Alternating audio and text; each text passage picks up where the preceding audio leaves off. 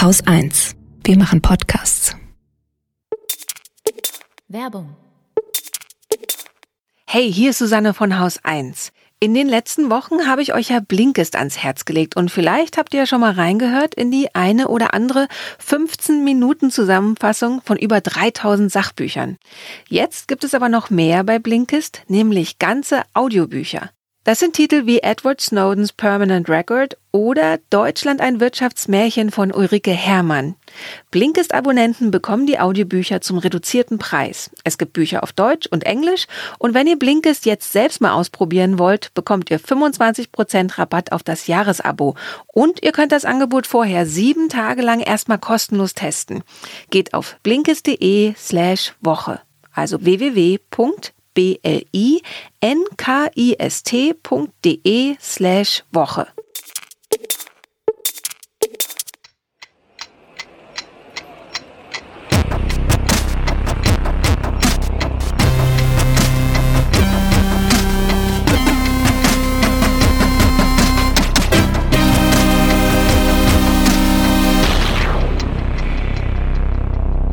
Willkommen zur Wochendämmerung vom 1. Mai 2020 mit dem Tag der Arbeit. Jetzt wollte ich sagen, noch mehr Corona, aber irgendwie hast du es kaputt gemacht. Tja. Tja. Dann sag ich jetzt Corona. Äh, Terrorismus. Wirtschaft. Noch mehr Corona. Saudi-Arabien. Dem Ölpreis. Noch mehr gute Nachrichten. Geschenken von Oma. Ich bin durch. Dem BER. Neuen Verkehrsregeln. Entwicklungshilfe und Katrin Rönecke. Und Holger Klein. Ja. Rumpelt wieder ein bisschen mehr.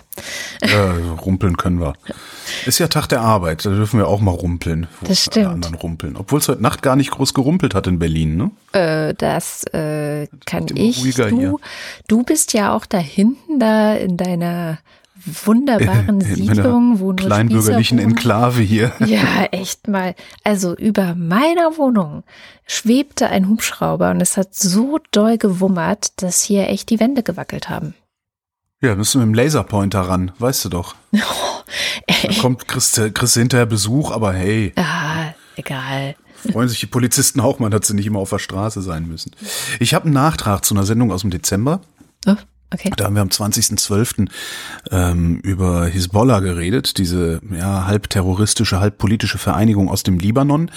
Das Problem ist da ja, dass die einen militärischen Arm haben und einen politischen Arm. Der politische Arm äh, ist in Libanon sogar teilweise an der Regierung beteiligt, also wird da als ganz normale Partei angesehen ist aber auch gleichzeitig eine Terrororganisation, die Hisbollah. Und ähm, die Bundesrepublik und mehrere EU-Länder haben halt immer gesagt, ja, wir wollen die nicht verbieten, weil ist ja auch politisch und wenn wir die verbieten, dann haben wir keinen Zutritt mehr, dann können wir mit denen nicht mehr so gut verhandeln, bladiblub. Ähm, Im Dezember hatten äh, CDU, CSU, SPD mit der FDP zusammen äh, die Bundesregierung aufgefordert, diese Trennung der Hisbollah aufzuheben und Hisbollah zu verbieten. Und das hat Seehofer jetzt gemacht. Diese Woche ist Hisbollah hier als Terrororganisation oder zur Terrororganisation erklärt worden. Ähm, ein paar Durchsuchungen haben sie gemacht, ein paar Razzien, was sie gefunden haben, ist noch nicht klar. Jedenfalls äh, dürfen die sich jetzt hier nicht mehr betätigen. Also machen sie trotzdem, nennen sich dann halt anders oder gar nicht, aber immerhin. Ja, finde ich sehr gut, ehrlich gesagt. Also ich meine. Das ganze Referat über Hisbollah ist dann übrigens in der Sendung vom 20.12. Dann muss ich die wohl in den Shownotes verlinken. Ja. Wir reden heute gar nicht zuerst über Corona, sehe ich das richtig? Ja, weil war ja ein Nachtrag. Ach so, na gut. Dann kommen wir zu Corona. Ich habe aber ehrlich gesagt äh, versucht, nicht so viel zu dem Thema zu machen, weil ich ehrlich gesagt keinen Bock mehr darauf habe. Ähm, was heißt kein Bock? Ich habe auch das Gefühl, so viel Neues gibt es nicht. Das bisschen Neues, was es gibt, kann man sich ja dann zweimal die Woche im NDR-Podcast äh, das Coronavirus-Update mit Christian Drosten anhören. Da gibt es eigentlich alles Wichtige, was man wissen muss, habe ich so das Gefühl. Ähm, aber was äh, mir dann doch noch mal so ein bisschen, äh, wie soll ich sagen, ein Oho äh, entlockt hat, war eine Untersuchung aus Südkorea, die diese Woche so ein bisschen durch die Medien gegangen ist. Und zwar ging es um ein Callcenter, in dem Anfang März ein einziger Mitarbeiter offenbar irgendwie fast 100, nämlich 97 andere MitarbeiterInnen angesteckt hat. Also, Callcenter? Ja, also ein. Da irgendwie mit weiß ich nicht, so Trichtern, die an Gartenschläuchen sind, kommuniziert? Oder wie ist da die Luft durcheinander gekommen? Nee, also die sitzen da halt so wie so, so typischen Großraumbüros. Äh, gibt es lange Tische, an denen sitzen mehrere Menschen gleichzeitig. Oft mhm. haben sie dazwischen sich noch so ein kleines, wie nennt man das denn, so ein Absperrding, so, weiß ich nicht, so äh? Cubicles kennt man auch aus den ja, USA, ja, ja, ja. ne? So meinst genau. du, ja, genau. Trennwand. Trennwand. Genau, Trennwand ist das Wort, das ich gesucht habe. Genau, das gab's wohl schon, aber ansonsten saßen sie halt wirklich so ein bisschen wie die Hühner im Stall. Mhm. Und ähm, mit einer Durchseuchungsrate von fast 44 Prozent in diesem einen Callcenter war dann tatsächlich der koreanischen Seuchenschutzbehörde, die kein Scherz, KCDC heißt, Korea Centers for Disease Control and Prevention, ähm, war das dann eine krassere Ausbreitung als dann von den Leuten, die sich in dem Callcenter angesteckt haben, in ihren eigenen Familien weiterging. Aha. Da war dann die äh, Durchseuchung sozusagen oder die Rate bei 16 Prozent. Und das ist schon bemerkenswert. Also diese Seuchenbehörde hat leider dann gesagt, naja, uns fehlten Daten, um jetzt noch genaueres darüber sagen zu können, was da los war. Aber es gibt schon Hinweise darauf, dass vielleicht so Situationen, also es war ja auch in einem Hochhaus, elfter Stock von einem Hochhaus, da kannst du dann auch davon ausgehen, dass es irgendwie eine Art von Klimaanlage natürlich gibt, dass da eine Luftzirkulation Keine Durchlüftung, ist. genau. Ja, Genau. Und ähm, die haben halt gesagt, das ist so alarmierend, dass wir wirklich ähm, daraus zumindest lernen müssen, dass es, wenn jetzt denn Leute aus dem Homeoffice, also auch in Südkorea sind viele Leute im Homeoffice, aber wenn sie dann wieder zurück müssen in solche Großraumbüros, dass man dann auf jeden Fall sehr, sehr gute Präventionsmaßnahmen ähm, ergreifen müsste, um zu verhindern, dass sowas nochmal passiert. Solche Geschichten sind ja genau die Geschichten, ähm, die dazu führen, dass ich einen Teufel tun werde, ein Flugzeug zu besteigen, solange wir keinen sicheren Impfstoff haben, also sicher im Sinne von auch wirksamen Impfstoff, verlässlichen Impfstoff, und auch nicht weiß, ob ich äh, Züge besteigen möchte. Hm. Ja, weil ich nicht glaube, dass es in einem vollen ICE besser abgeht. Ja. Da geht auch kein Fenster auf und nix. Ne? Im Moment sind die natürlich leer. ja, im Moment. Im Moment, ja. Es gab eine ganz schöne, äh, es gibt doch gerade, wird doch auch Corona-bedingt ähm, hier und da poppt mal so eine Diskussion auf, äh, Staatshilfe nur an Firmen zu verteilen, die keine Niederlassungen in Steueroasen haben. Mhm. Was ja eigentlich eine sehr geile Idee ist, weil warum sollten die Steuerzahler in schlechten Zeiten Geld an Leute geben, die in guten Zeiten alles versuchen, um den Steuerzahlern Geld vorzuenthalten? Ne? Aber die Süddeutsche hat mal nachgeguckt, welche Unternehmen dann von Staatshilfen ausgeschlossen werden müssten. Mhm. Und das sind alle im DAX. alle im DAX. Alle Unternehmen haben irgendwelche Töchter in Steueroasen. Und die haben die dann natürlich nur, damit sie weniger Steuern im Inland zahlen müssen, egal was die behaupten. Ja, ja natürlich. Also den Beweis hat noch keiner mir sinnvoll geliefert, also sehr viele Argumente, aber noch keinen Beweis dafür, dass das unbedingt nötig ist. Vielleicht gibt es einen guten Grund, den ich übersehen habe. Also falls jemand einen guten Grund kennt, der nicht äh, Steuerersparnis ist, äh, mag den ja mal in die Kommentare posten. Naja, nee, also da kann ich dir einen Grund nennen. Also wenn man jetzt tatsächlich vor Ort nur ähm, handelt zum Beispiel, dann ist das für mich ein Grund. Also keine Ahnung, du stellst irgendwas her und möchtest das auch noch woanders verkaufen. Weil in ich Läden Handelsvertretung so. habe, ja. Ja, genau. Ja, klar. Dann ist es vielleicht noch mal was anderes, aber ja, ansonsten. Du meinst, dass die Lufthansa die ganzen Läden in, auf den Kaimaninseln mit Flugzeugen beliefert, oder? Genau. So, ja, ist klar. Aber ja, tatsächlich, mhm. das hatte ja auch ähm, Norbert Walter Borjans, von dem man lange nichts gehört hat. Ne? Also wo ich auch ja, die SPD-Führung ah, ist recht still gerade. Den gibt's ja. ja auch noch. Der hat sich diese Woche zu Wort gemeldet und auch genau das gefordert und aber auch genau das nochmal angemerkt. So, mh, hm, also man kann jetzt nicht pauschal sagen, dass jetzt alle, die irgendwie in Steueroasen Tochterfirmen haben, äh, keine Gelder bekommen. Aber die sollen mal offenlegen, wie viel Geld, also wie viel Gewinn sie dort mhm. äh, überhaupt erwirtschaften und warum das ja. am deutschen Staat vorbeigeht. Ja, also genau. das fände ich auch sinnvoll. Das ist auch seine Forderung. Absolut, ja. Und da schließt er sich auch einem Vorschlag des Text Justice Networks ein, die das auch noch mal ein bisschen ausführlicher ausgearbeitet haben, was da vielleicht für Bedingungen seitens der Bundesregierung oder der Politik generell sind ja auch die Länder und Kommunen, seitens die des Typen, der Cum-Ex hier zugelassen hat, ne? Ja. Entschuldigung, ich wollte nicht unken. Naja, also das, das finde ich auch den besten Vorschlag diese Woche, weil, äh, weil ich, ich meine, es ist so ein bisschen auch stating the obvious. Ich, mhm. aber gut, so ist das halt manchmal mit der Politik. ja, nochmal stating the obvious, wenn wir schon dabei sind, ist ähm, Margarete Schramböck. Sagt ihr was? Wer ist das denn? Ja, nee. das ist die Wirtschaftsministerin von Österreich, von der ÖVP.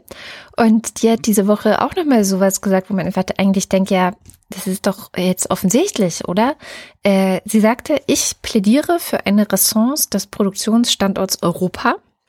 Mhm. Ihr geht es dabei natürlich um die Produktion wichtiger Produkte wie Masken, Schutzausrüstungen und so weiter. Also das sei sozusagen das Warnsignal jetzt gewesen, wo man gemerkt hat, okay, es ist nicht so gut, wenn wir das alles irgendwo anders produzieren lassen und dann importieren, sondern sie sagt eben, wir müssen Europa krisensicher machen und das ist die Lehre aus den vergangenen Wochen. Aber sie will da nicht stoppen, sondern sie wird das ganz groß diskutieren und sagen, okay, was gibt es noch für wirtschaftliche Bereiche, die jetzt vielleicht nicht direkt von dieser Corona-Krise betroffen sind, aber vielleicht von irgendwelchen anderen was weiß ich, Handelsstreits, Krisen, Öl, bla, betroffen sein könnten. Und da sagt sie halt, naja, also Halbleiter, Batterien, Wasserstoff, mhm. die gesamte Pharma- und Gesundheitsbranche. Das finde ich auch nochmal einen sehr wichtigen Punkt. Also diese ganzen Sachen, wie sie eben ähm, ja, nach Europa zurückholen, dass wir hier entglobalisieren. sozusagen. Ja, letztendlich entglobalisieren, dass wir so ein bisschen unabhängiger davon sind, was die anderen denn machen. Was macht die USA, was macht China so? Dieses,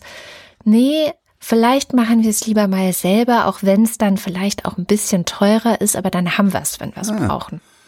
Da gab es in der Zeit gerade einen sehr schönen Aufsatz, unter anderem von Bernd Ulrich, den ich ja sowieso sehr schätze, äh, was der so vor sich hin denkt und dann hinschreibt. ein sehr langer Aufsatz zur Frage, was Corona aus dem Kapitalismus machen könnte.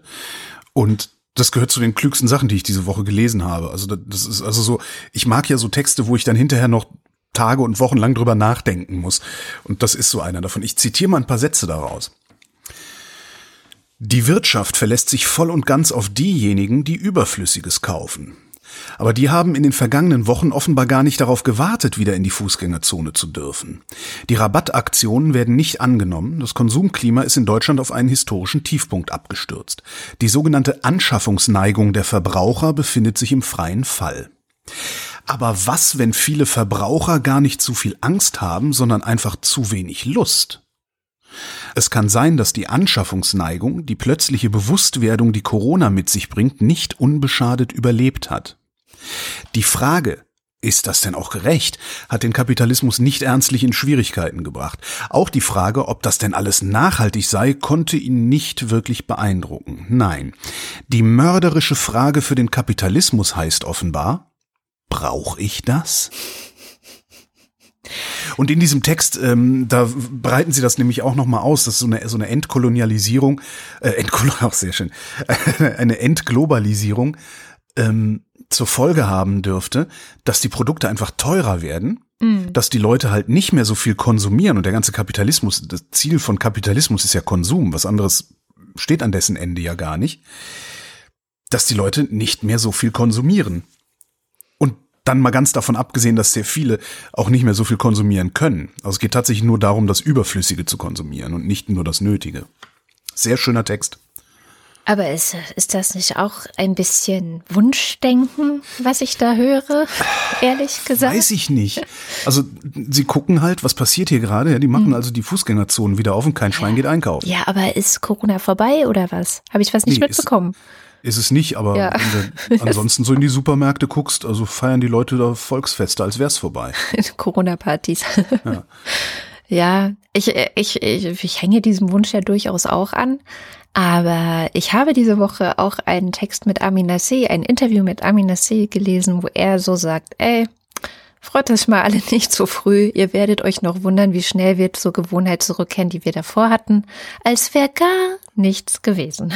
Sage ich ja auch, die Beharrungskräfte dürften stärker sein, aber ich finde diesen Text trotzdem sehr bemerkenswert und sehr bedenkenswert. Ja, eh. Weil möglicherweise ja wirklich gerade ein, ein Umdenken passiert. Mhm.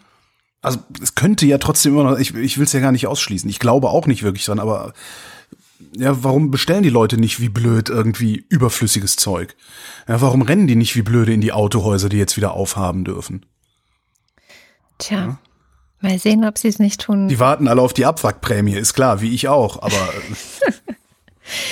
Hier, äh, es gab den Wunsch der Hörerschaft nach einer kurzen Trump-Session in der Wochendämmerung. Und ich dachte mir, okay, ich mache ein, eine ganz kleine Geschichte, weil diese Woche, mhm. es war doch recht bemerkenswert. Also Donald Trump macht ja täglich Pressekonferenzen. Die restlichen Mitarbeiter, die man da immer sieht aus dem Weißen Haus, da rate ich, die Gesichter zu betrachten. Das ist immer super, ja. Manche können sich ganz gut zusammenreißen und manchen entgleitet es dann auch mal, weil sie so ein bisschen in Fremdscham zu ertrinken scheinen. Ähm, jedenfalls hat er in einer dieser Pressekonferenzen diese Woche die Verschwörungstheorie äh, verbreitet, dass das Coronavirus tatsächlich aus einem chinesischen Labor käme. So. Und jetzt soll China auch irgendwie dafür bezahlen. Er hat schon seit längerem raunt er das ja so vor sich hin und hat vor allem schon im Vorlauf zu dieser Wiederholung dieser Theorie, also Verschwörungstheorie, so massiv Druck auf seine Geheimdienste gemacht, dass die also gefälligst mal rausfinden sollen, dass es so ist, wie er sagt oder wie er behauptet, dass die halt mal wirklich probiert haben rauszufinden, ob das stimmt. Und die sind jetzt diese Woche gekommen und haben gesagt, so, the intelligence community blah, blah, blah, concurs with the wide scientific consensus that the COVID-19 virus was not man-made or genetically modified. Also es war nicht menschengemacht oder genetisch verändert. So. Und das ist jetzt echt ein bisschen blöd. Also er rudert nicht zurück, Donald Trump, macht er nicht. der wird das ignorieren. Hält ne? Der wird einfach nie wieder drüber reden. Also Glaube ich nicht, weil ich glaube, dass er das ähm, ignorieren schon, sondern ähm, ich denke, dass er das weiter behaupten wird, ehrlich gesagt, weil das ja ein Stück weit, ich denke, eine Wahlkampfstrategie von ihm ist. Also, dass er, ähm, um davon abzulenken, was für krasse Fehler er gemacht hat, indem er ja zum Beispiel zuerst äh, überhaupt die Existenz des Virus geleugnet hat, Während er ähm, den Chinesen zugestanden hat, dass sie da wirklich mit aller Kraft dran arbeiten und einen super Job machen, mhm. um hinterher zu sagen, dass sie da nicht mit aller Kraft dran gearbeitet haben und einen schlechten Job gemacht ja, haben. Ja, ja, eben. Und als das nicht funktioniert hat, hat er die WHO sich ausgesucht, die den miesen Job gemacht hat. Wenn der so weitermacht, ne, äh, dann ist in spätestens einem Vierteljahr seine Frau schuld an allem. Die ja mittlerweile auch in den 50ern ist. Wer weiß, wie lange äh, es mit der noch aushält. Oh Gott. Naja, ähm, was allerdings, und das sagen auch diese, also sagen verschiedene Quellen, was nicht ganz ausgeschlossen werden könnt, könnte, ist dieses Aus Versehen Ding. Also es gibt ja in Wuhan, nicht weit von dem Markt, wo das Virus zum ersten Mal aufgetreten ist, ein Labor. Und da gibt es eben die Spekulation, ja, könnte jetzt eventuell das miteinander in Zusammenhang stehen, weil in diesem Labor auch irgendwas mit Fledermäusen passiert.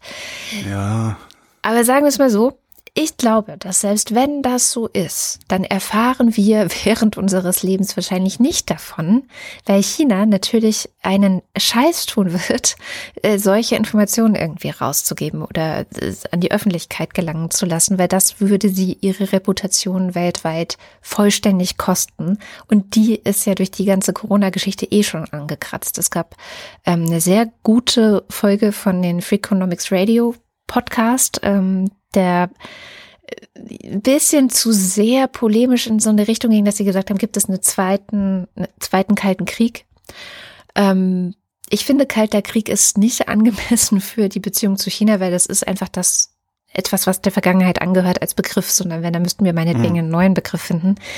Es geht aber letztendlich darum, zu klären. Und da haben sie zwei Experten, eine Expertin, ein Experte, die sich mit äh, China sehr gut auskennen, auch mit den internationalen Beziehungen, wie bisher mit China umgegangen wurde, auf der Ebene der Vereinten Nationen, äh, in Handelsdingen, wie auch die verschiedenen US-Präsidenten zum Beispiel mit China umgegangen seien und eben da auch so eine Art Appeasement-Politik gefahren hätten oder auch sogar China gelobt hätten, weil es so fortschrittlich ist und auf einem guten Weg und was weiß ich. Und dass das jetzt mal aufhören müsste. Also es gibt ja schon seit Jahren ne, Menschenrechtsorganisationen, die sagen, hier, guckt mal, da werden Menschen hingerichtet, da ah. ist keine Pressefreiheit, die Uiguren werden weggesperrt. Das ist natürlich, ich sag mal, so einer typischen internationalen Politik, die vor allem auf Handel beruht, ähm, egal. Aber wenn jetzt, wie es passiert ist, ähm, in Wuhan ein Virus ausbricht und die chinesische äh, Struktur, die ja einfach total obrigkeitshörig ist, verhindert, dass rechtzeitig der Rest der Welt informiert wird. Ja, dann muss man sich, ja, ja, ich verstehe, was du meinst. Wir, wir haben im Moment so, ich sag ja auch so oft, naja, in China spielt jetzt die Musik. Und das sage ich natürlich auch immer mit so einem, mit so einer, mit so einer unterschwelligen Bewunderung. Ne? Mhm. Also, oh, guck mal, was die alles krasses auf die Reihe kriegen da. Die hängen uns total ab. In 50 Jahren nähen wir die Heizdecken für die Chinesen. ähm, vielleicht ist es tatsächlich an der Zeit, diese, ja, diese Bewunderung ein bisschen zu, wenigstens ein bisschen zurückzuschrauben, ne?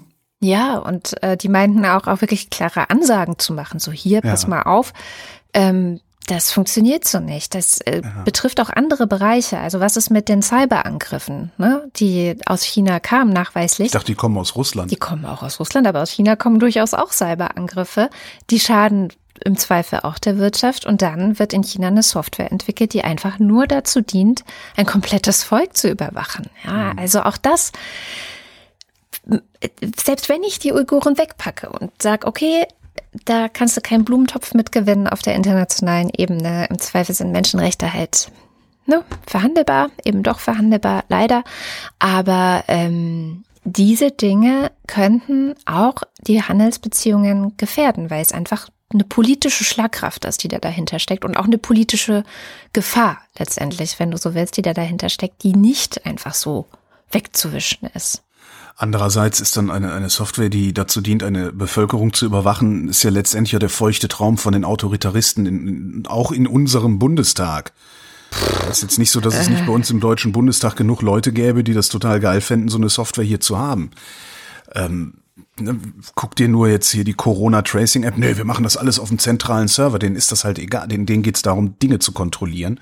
Und das geht am besten, indem sie Dinge äh, an sich reißen und in der Hand halten. Ne? Ja, ja, aber. Und dann ist das Ding jetzt dezentral und jetzt kommt der Spahn um die Ecke mit so einem äh, äh, Immunitätsausweis. Ja, das ist auch nichts anderes als ein Kontrollinstrument. Ja, gut, aber das ist der feuchte Traum von solchen Überwachungswahnwichteln. Aber ja. Erinnerst du dich noch, als rauskommt, dass die äh, NSA auch die Bundeskanzlerin überwacht? Ja. Das fanden die dann auf einmal aber nicht mehr so witzig. Und ja ich klar, mein, darum brauchen wir ja Verhältnisse wie in China, weil Xi, Xi Jinping wird garantiert nicht von der von seiner irgend, irgendwem überwacht, ja, weil der ja alles unter Kontrolle hat. Naja, also ich würde, wollte damit nur sagen, es steckt schon auch ein politisches Potenzial äh, der, ja. also der, des Konflikts in dieser ganzen Sache drin. Und bisher hat man da einfach so ein bisschen weggeschaut und vielleicht auch hier wieder dieses, so ein bisschen Weckruf, hm, ist es so gut, wenn wir wegschauen? Oder sollten wir nicht lieber mal sagen, das und das sind die Regeln, um auf dieser Welt mitzuspielen? Und wenn ihr euch an die nicht haltet, dann spielt ihr halt nicht mit. Das versucht Australien ja gerade. Australien hat ja gerade, äh, allerdings habe ich das auch nur irgendwie wieder mit halbem Auge mitbekommen, ähm, ziemlich lauthals, laut, lautstark gefordert, dass China gefälligst mal unabhängige Kontrolleure da reinlassen soll. Woraufhin China Australien mit äh, irgendwelchen Boykottdrohungen äh, geantwortet hat. Ja. Was jetzt auch wieder ein bisschen blöd ist, weil im Asien-Pazifik-Raum sind die beiden halt äh, ökonomische Konkurrenten auch.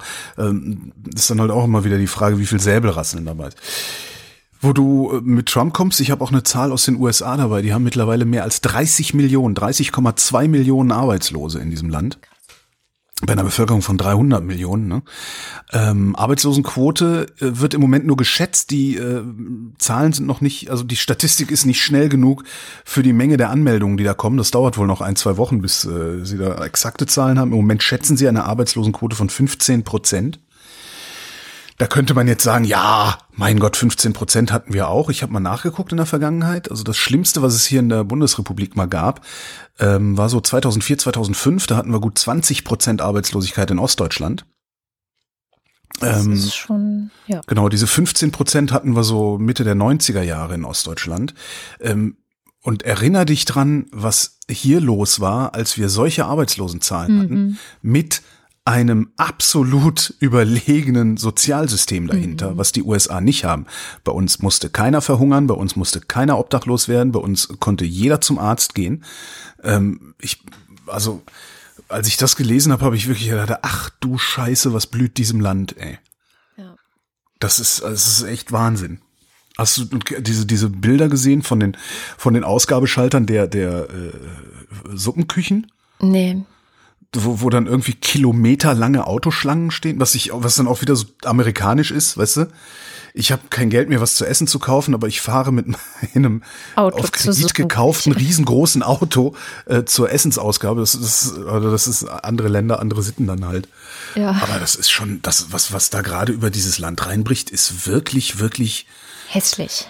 hässlich und, und katastrophal. Und dann haben sie jetzt in Michigan ist dann auch noch eine bewaffnete Miliz ins Parlamentsgebäude eingedrungen. Ja, ja das ist auch total hart. Das ist also, äh, ich, das sind so Momente, wo, wo ich wirklich total fasziniert hier sitze und denke so, erstens, ein Glück bin ich in Europa und zweitens, das darf doch wohl nicht wahr sein. Das ist das reichste Land der Welt. Das, das passt nicht, vorn und hinten nicht. Nee. Naja. Tja. Ich habe noch ein Corona. Ja. Und zwar gibt's doch dieses schöne Ding, ja, Covid-19, ne? Boris Palmer, hier der äh, Bürgermeister von Tübingen, hat das ja auch. Ja, es tötet ja sowieso nur Leute, die sowieso bald gestorben wären. Abgesehen davon, dass dieser Gedanke ein sicherer Hinweis auf eine Geisteskrankheit ist. Geisteskrankheit. Wieso Ja, ich halte das, Geisteskrankheit? ich halte das für geisteskrank. Echt? Ich, Wieso? ich, ja, ich halte es für geisteskrank zu sagen, nee, du bist weniger wert, weil du lebst nicht mehr lang. Das, ich finde, dass das eine Geisteskrankheit ist. Ich finde, das ist einfach menschenverachtend. Ja, ist Menschenverachtung keine Geisteskrankheit? Nö, das ist einfach ein, ein, also, ja, weiß ich nicht. Na Also gut. ich halte Leute für verrückt, die so denken. Ich halte Leute, die so denken, für therapiepflichtig. Okay. Aber gut, das ne, darf ich ja auch. Das darf. Jedenfalls, man muss es auch gar nicht für irgendwas halten. Es ist nämlich schlicht und einfach nicht wahr. Das ist das Schönste daran. Ähm, Im Spektrum, ne, Spektrum der Wissenschaft, gibt es ein Interview mit einem Demografen, der ist Timothy Riff. Und da gibt es diesen schönen Dialog. Frage. Manche sagen, die, diese Menschen wären ohnehin in absehbarer Zeit gestorben. Was sagen Sie dazu? Antwort. Manche von ihnen? Ja. Wenn jemand bereits im Hospiz ist und dann an Covid-19 stirbt, ist niemand wirklich überrascht. Aber Covid-19 tötet auch Menschen, die sonst nicht so bald gestorben wären. Forscher aus Großbritannien sind zu dem Ergebnis gekommen, dass die Menschen, die in Italien an den Folgen der Krankheit gestorben sind, im Schnitt mehr als zehn Jahre ihres Lebens verloren haben. In die Studie waren Menschen aller Altersklassen mit einbezogen. Ja, das heißt, man muss sie noch nicht mal für verrückt erklären oder für menschenverachtend oder für Arschgesichter. Es sind halt einfach Lügner. Das stimmt. Oder, um es mit Erzähl mir nichts zu sagen, die hat einen sehr schönen Comic dazu geschrieben, mit so einem kleinen Männchen, das sagt, die Hygieneregeln sind übertrieben, weil das ist gar kein Killer-Virus, da sterben nämlich fast nur Alte und Vorerkrankte dran. Und dann der andere, das andere Männchen, das sehr groß wird und sehr groß schreit, das wissen wir, aber wir wollen auch nicht, dass die sterben, du Ego-Brot. Und das bringt ja auf den Punkt. Also ich habe auch diese Woche, ich hatte Also halt ich, so, so aber trotzdem, ich, ich hänge noch mal an dieser Geist. Ja. Was ist denn, was kann denn sonst mit Menschen sein, die so denken können? ja, aber was das stimmt ist doch, denn mit denen Geh nicht? doch einfach mal 70 Jahre zurück oder 75. stimmt auch, ähm, Das ist, nee, nicht 75, noch länger, also Hitler halt. Ähm, es gibt ja sehr gute Gründe, dass Leute sagen, hört auf zu behaupten, Hitler sei geisteskrank gewesen. Das war einer der normalsten Menschen zu der Zeit. So, das war einfach die Normalität. Die Normalen sind das Problem. Und, und das ist halt diese Denke, also ich habe dann mal auch auf Twitter rumgefragt, wie wir das eigentlich nennen, weil ich meine, Euthanasie nennen wir es natürlich nicht, weil Euthanasie ist, du stellst fest, hier, das Euthanasie ist, wäre, wenn das planvoll wäre. genau, wir ermorden die jetzt mal alle. Wobei die Ähm, Frage ist, was ist denn eigentlich, wenn dann irgendwo so eine Nachricht kommt, ja, Schweden nimmt über 80-Jährige gar nicht in die Intensivstationen auf. Das ist ja planvoll. Ähm, machen die das wirklich nicht? Weil ich weiß, dass der Feldenkirchen das getwittert hab- hatte und dann hat er den Tweet zurückgezogen, weil er irgendeine Quelle missverstanden hatte. Ah, okay. Also da Vorsicht. Ähm, aber ja, also das ist halt Schweden und auch das, was Palmer ja will. Ich nenne das unterlassen Hilfeleistung.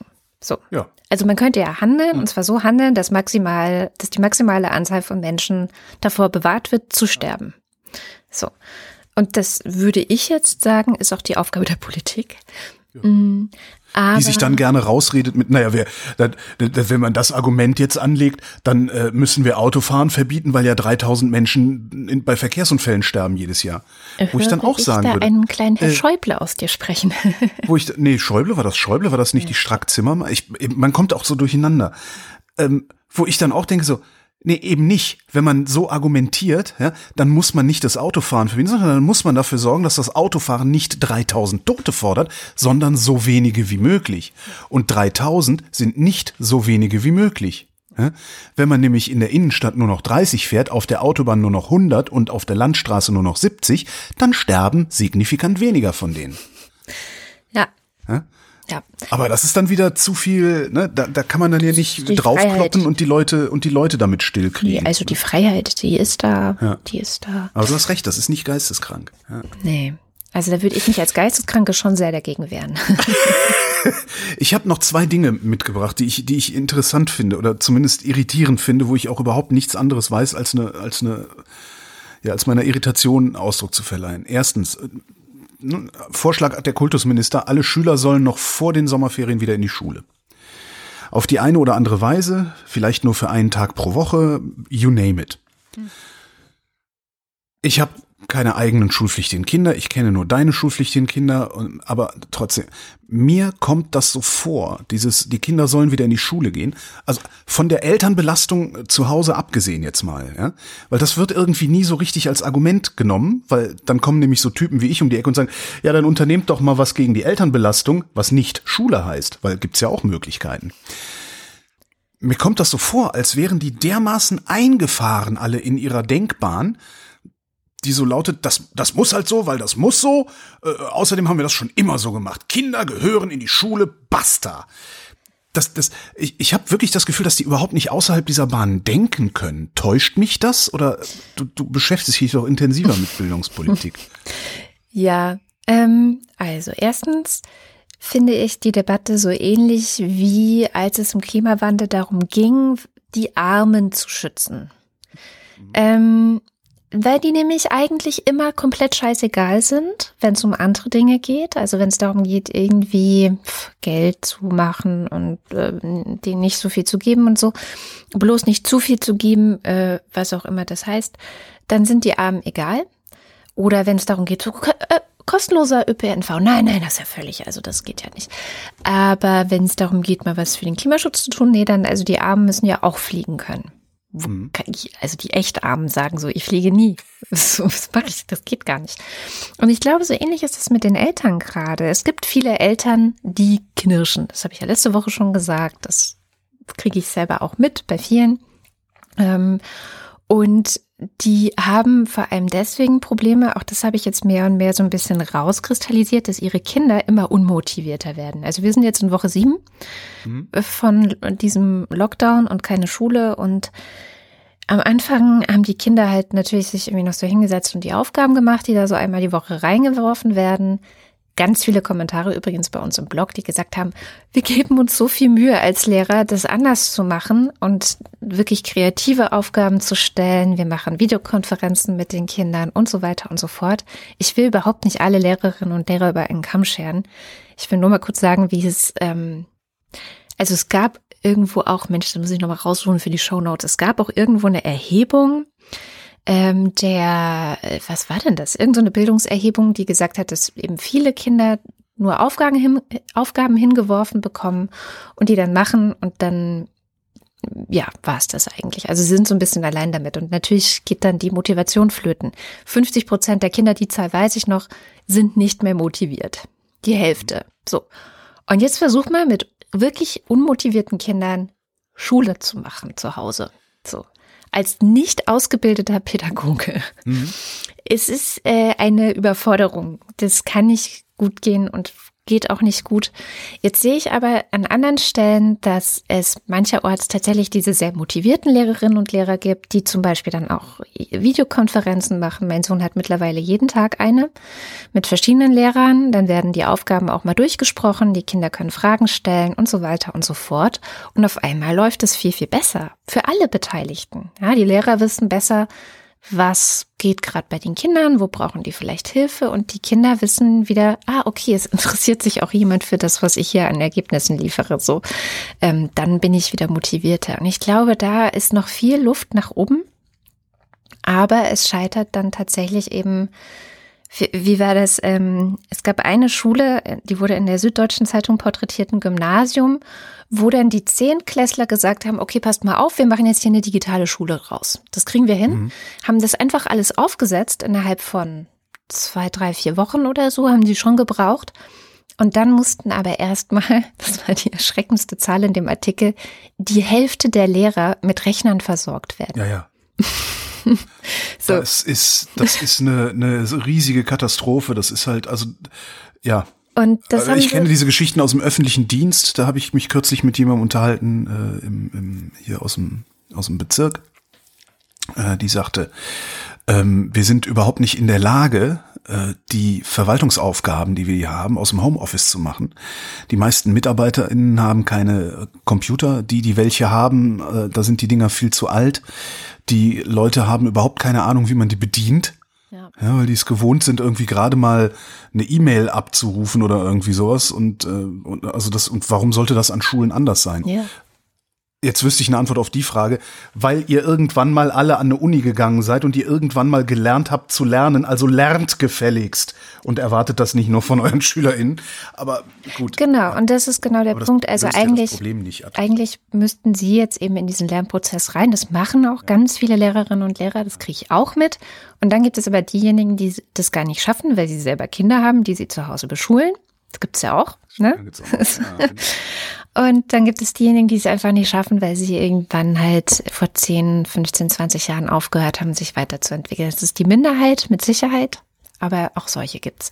So, und das ist die Situation. Und das heißt, der einzige Weg, und das ist eine bittere Erkenntnis, der einzige Weg, um sicherzustellen, dass alle Schülerinnen und Schüler in Deutschland wieder einigermaßen gut nicht nur beschult werden können, sondern dass man auch die Eltern entlasten kann, ist leider, dass man sie in die Schule bringen muss. So, es ist, mir geht's mir geht's ja, ja, gerade um diesen Punkt des Beschulens. Ja. Muss es sein, ich mein, ja, ja, klar. In, genau. In wie vielen Wochen sind Sommerferien hier? Ja. Sechs Wochen, glaube ich, ne? Das sind fünf, die, die gehen noch höchstens 30 Tage. Es gibt noch höchstens 30 Tage Schule hier in, in, in Berlin-Brandenburg. Wie gesagt, Elternbelastung außen vor. Mir kann doch keiner erzählen, dass diese 30 Tage für irgendeine Entwicklung, irgendeine Bildung, vor allen Dingen Bildung, vor allen Dingen Wissenserwerb irgendeines Kindes so essentiell ist, dass man so ein Gewese um Schulwiedereröffnung machen muss, ausgerechnet jetzt. Ja. Genau, und da das, bin ich dann wieder. Das, das ist, was ich nicht verstehe. Also, du kannst auch, ja, mein Gott, kannst, setz die Kinder, wenn, dann setze von Fernseher, Achtung, das hat uns auch nicht geschadet. Ja, ja. Und da Hat's bin ich ja letztlich tatsächlich nicht. Also nicht. jedenfalls mir nicht, dir ja, auch nicht. Nee. Ja. da bin ich dann auch wieder komplett bei dir. Und wenn man auch mal geschaut hat, es gab ja diese Woche schon die ersten Menschenversuche an äh, Schulen in unter anderem Nordrhein-Westfalen und auf Twitter sind sehr viele Jugendliche und Schülerinnen und Schüler unterwegs. Die haben dann unter dem Hashtag schulboykott.de getwittert, wie das da so ist.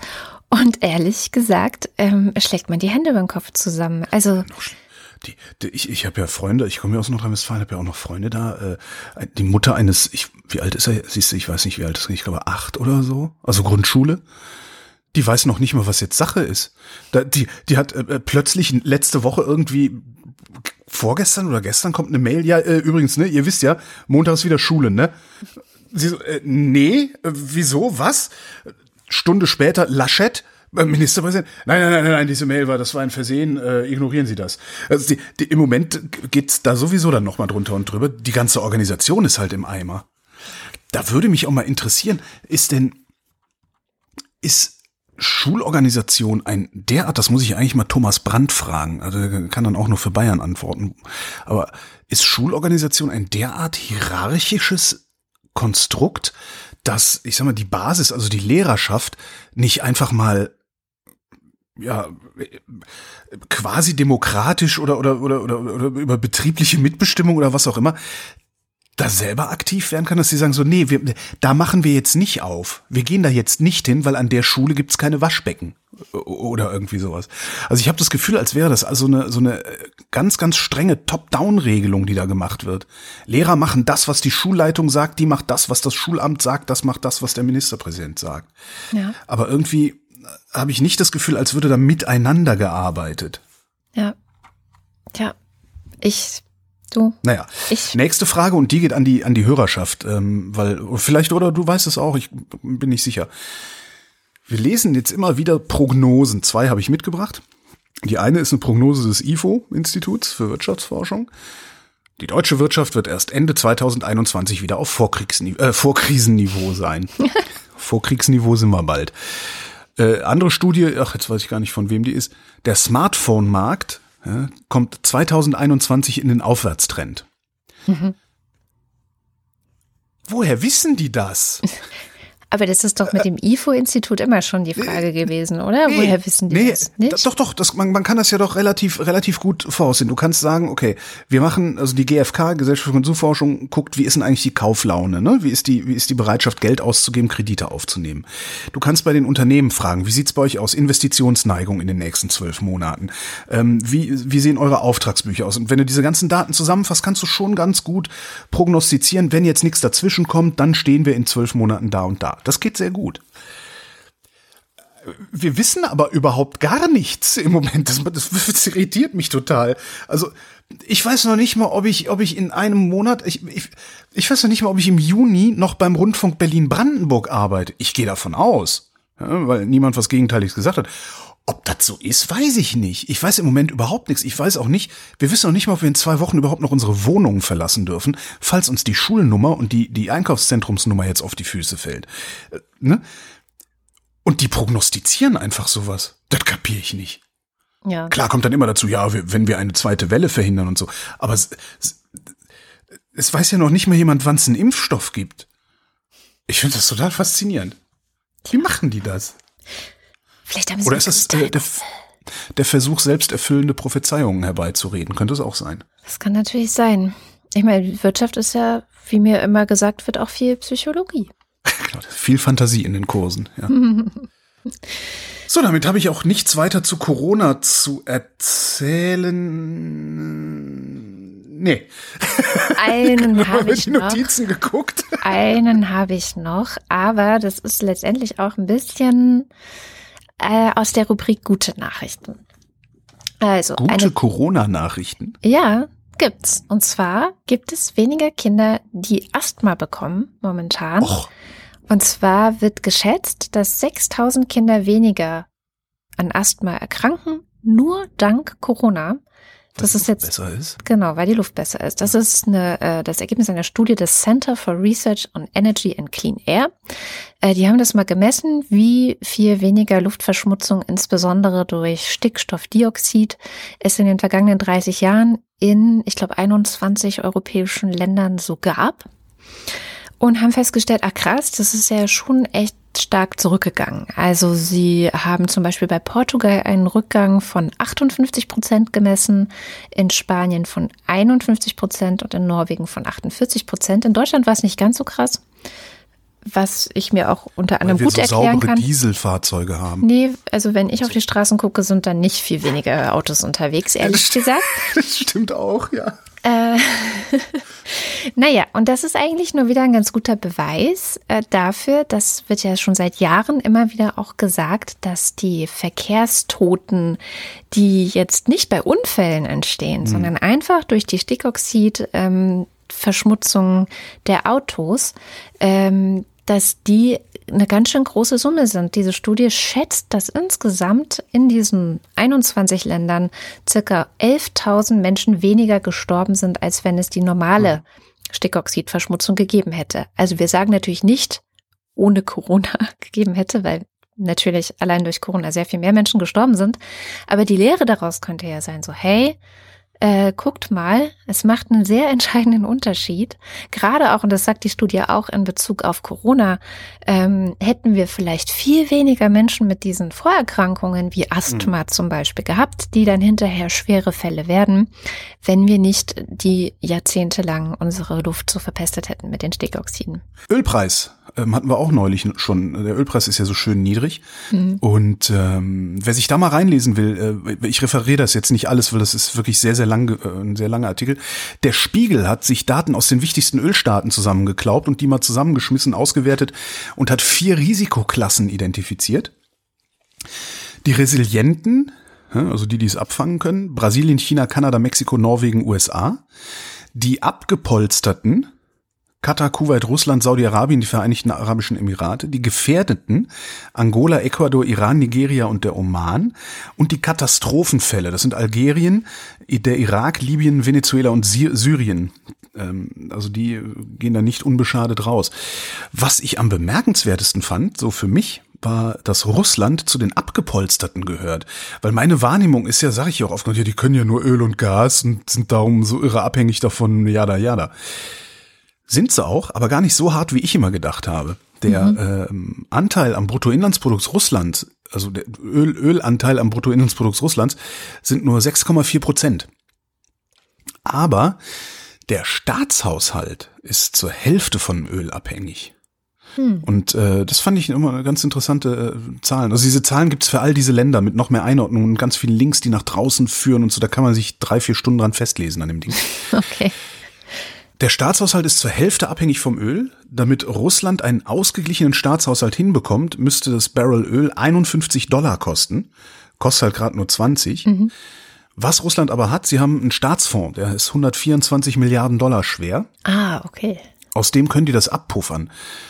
Wenn der Preis, und das fand ich auch noch einen interessanten Punkt in dem Artikel, wenn der Preis des Öls so bleibt wie jetzt, ist dieser Staatsfonds Ende dieses Jahres nur noch 60 Milliarden wert. Also der schmilzt um die Hälfte weg. Okay. Fand ich ganz interessant. Also Russland, Russland geht's dreckig damit, aber nicht so dreckig, wie ich dachte, weil es im Wesentlichen der Staatshaushalt ist. Also Renten, Sozialabgaben ist natürlich auch ein Problem, aber die eigentliche Ökonomie ist davon gar nicht so stark belastet, wie ich gedacht hätte. Hm. Hm. Interessant. Vielleicht steht da ja auch was zu Saudi-Arabien drin, wahrscheinlich schon. Ja, steht. Ja, ja, jede Menge steht da drin.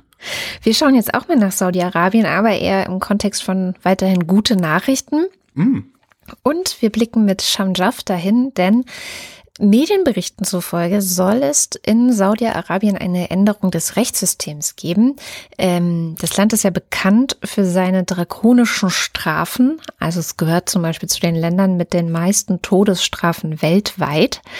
Und das soll jetzt ein bisschen verbessert werden. Und was genau verbessert werden soll und was davon zu halten ist, das erzählt uns die Scham. Genau, Saudi-Arabien hatte eigentlich immer schon seine Probleme mit Menschenrechten. Und das will das Land jetzt nun ändern. Also was jetzt geändert wurde, öffentliche Auspeitschung und die Todesstrafe für Minderjährige sind nun abgeschafft. Man fragt sich jetzt nun, wieso das Ganze, wieso jetzt? Laut dem obersten Gericht des Landes sind diese Änderungen Teil der Reformen des Kronprinzen Mohammed bin Salman, also auch so liebevoll von allen genannt MBS. Sie brächte das äh, Königreich in Einklang mit, und ich zitiere hier wörtlich, internationalen Menschenrechtsnormen gegen körperliche Strafen. Man sagt, das Auspeitschen passt einfach nicht mehr zu uns. Und wir sind jetzt in einem historischen Moment in unserem Land, weil wir ja jetzt ein bisschen moralischer sind, so ungefähr. Nun ist es nämlich so, dass diejenigen Gefangenen und Angeklagten, die vorher eines dieser Strafen bekommen hätten, nun entweder eine Gefängnis- oder Geldstrafe bekommen, manchmal sogar auch nur Sozialdienst. Sieht auf dem ersten Blick eigentlich ziemlich gut aus. Ähm, so ganz einfach ist das Ganze leider doch nicht. Es gibt da nämlich einige noch so unklare graue Felder im Strafkodex des Landes. Beispielsweise macht man in Saudi-Arabien traditionellerweise einen Unterschied zwischen, ähm, zwischen zwei Arten von körperlichen Strafen. Nämlich manche davon, ähm, so einige islamische Rechtsgelehrte dort sagen, Manche davon sind islamisch verordnet und da gibt es jetzt einfach kein, da, da gibt es keinen Ermessensspielraum. Das, das war's. Und die anderen lägen im Ermessensspielraum des jeweiligen Richters, ähm, der es überhaupt in den, den Grad der Strafe festlegen soll. Ob jetzt nun beide Strafen oder nur eines dieser beiden abgeschafft wurde, darüber wissen wir jetzt noch nicht Bescheid. Dann ist die Sache noch mit dieser, mit der Todesstrafe für Minderjährige. Die hat man abgeschafft. Äh, jetzt ist es nur noch so, dass wenn Minderjährige etwas Dummes tun, kriegen sie jetzt nicht mehr eine Todesstrafe, sondern werden maximal eine zehn Jahre ins Gefängnis geschickt. Und mit diesem Dekret wollen die Saudis ein, ja, wie gesagt, ein moderneres Strafrecht etablieren. Das ist in der Hinsicht nämlich super notwendig, weil wenn man sich die Zahl ähm, letztes Jahr anschaut, also die Zahl der in Saudi-Arabien exekutierten Menschen, insgesamt 184 Menschen hat man dort exekutiert und darunter gab es tatsächlich mindestens drei Fälle, in dem der Verurteilte zur Tatzeit noch minderjährig war. Nun ist diese Nachricht mit Vorsicht zu genießen. Es gab jetzt schon mehrere Gelegenheiten in der Vergangenheit, in denen die internationale Gemeinschaft das Land darauf gedrängt hat, ja du, lass es, äh, mach das doch mal und also es gibt ja auch einfach viel zu verbessern in dem Land. Also da gibt es sehr viel Potenzial nach oben. Menschen dürfen beispielsweise heute monatelang ohne Anklage festgehalten werden, oder es gibt auch kein einheitliches Strafgesetzbuch und der Konsum von Alkohol ist beispielsweise immer noch eine Straftat. Aber, aber, aber, wie man sieht, das Land macht es erst dann, wenn es selber, wenn es es selber will. Die internationale Reputation des Landes hat hier vielleicht auch eine Rolle gespielt, denn die hat nämlich sehr, sehr gelitten nach dem Mord des prominenten Regimekritikers Khashoggi, Jamal Khashoggi, und vor einigen Tagen ist auch ein weiterer saudischer Menschenrechtsaktivist im Gefängnis gestorben, äh, Abdullah al-Hamid. Daher kann man schon sagen, dass diese Änderungen teilweise auch zu einem leicht durchschaubaren PR-Plan eventuell gehören. Der Kollateralnutzen, so würde ich es jetzt nennen, ist dann, dass weniger Menschen dadurch leiden müssen. Ja, also vielleicht nicht mehr als Symbolpolitik und wir wissen jetzt alle, wie man Khashoggi in Wirklichkeit ausspricht. Schlimm, ne? Ich habe auch gedacht, ach nee, so spricht man das. ja. Naja, aber jetzt ist der Gedanke in den Köpfen der Menschen. Das ich ist denke immer auch. gut. Ja, ich denke auch. Es ist schon im Großen und Ganzen erstmal eine gute Nachricht. Zurück ins Inland. Nee, gar nicht. Kurz zur Entwicklungshilfe. Ähm, unser Entwicklungshilfeminister, wie heißt der? Mhm. Müller. Ah ja. Ja, du hättest raten können und hättest wahrscheinlich irgendwie mit einem ganz Schneider, Müller. richtig, genau, Schneider, Müller, Meier. ähm, der will äh, neue Kriterien festlegen für die Entwicklungshilfe der Bundesrepublik. Ähm, da fallen dann für 25 Staaten äh, die meisten Programme weg, weil der sagt nämlich weg von der Gießkannenpolitik. Äh, er will jetzt gutes Regieren belohnen. Zitat, wir fordern gezielte Anstrengungen und Erfolge der Regierungen bei Good Governance, Einhaltung der Menschenrechte, der Gleichberechtigung von Frau und Mann und Erfolge im Kampf gegen Korruption. Das bedeutet auch, wer diesen Weg nicht mitgeht, kann nicht mehr mit unbedingter deutscher Unterstützung rechnen. Boah, das wäre ja mein sollen- Fortschritt. Hammer, ja. Klimapolitik, Digitalisierung, nachhaltiges Wirtschaften wollen sie da als äh, Schwerpunkte setzen. Kritik gibt's natürlich auch. Das ist interessengeleitete Politik gegen Migration. Ähm, gerade die schwächsten Staaten bleiben auf der Strecke. Es muss auch darauf geachtet werden, wie die Fortschritte in den einzelnen Ländern sind, etc. pp. Ich gehe mal schwer davon aus, dass darauf auch geachtet werden wird. Ja. Und das sind natürlich auch, äh, ähm, auch, auch Entwicklungshilfeorganisationen, äh, die dann da unten arbeiten und so. Die haben natürlich auch einen Selbsterhaltungstrieb. Und ich glaube, wenn man den abzieht von der Kritik, dann kommt man da auf eine ganz gute Mitte irgendwie. Ich finde es jedenfalls erstmal auch gut, wie du sagtest, weil diese Gießkannenpolitik, die scheint mir wirklich viel zu wenig gebracht zu haben in den letzten Jahrzehnten. Und das mal ganz abgesehen von diesen Geschichten über Korruption, die man dann immer mal wieder gehört hat und das Anspruchsdenken vor Ort. Die Geschichten kenne ich nur anekdotisch. Also keine Ahnung, wie groß die Probleme wirklich sind, aber ich habe schon mehrere davon gehört aus verschiedenen Ländern und das finde ich immer so ein bisschen irritierend. Das Beste war halt wirklich, dass mir mal eine Entwicklungshelferin erzählt hat, naja, und dann hatten wir so ein äh, Fortbildungsprogramm irgendwie hier lernen, wie man sein, ich, Tischlern oder weiß der Geier, was das war. Ähm, und haben gesagt, ja, hier kommt vorbei, äh, ne, dann bringen wir euch das bei, dann äh, Hilfe zur Selbsthilfe. Äh, und die Leute wären halt nur gekommen, also die lokale Bevölkerung, wenn sie dafür bezahlt worden sind, dass sie da hinkommen. Ah ja, sehr Ähm, schön. So, dass, das, über- dass sowas überhaupt möglich ist, ist schon irgendwie ein Hinweis darauf, dass in diesem System was falsch sein könnte. Ne? Ja, ich meine, natürlich ist es äh, eine total oft schwierige Dilemma-Geschichte, dass du natürlich das Geld nicht wegnehmen willst, weil die Bevölkerung ist schon so arm und das Einzige, was die noch irgendwie füttert, ist dann vielleicht irgendein ein kleiner Teil der Entwicklungshilfe.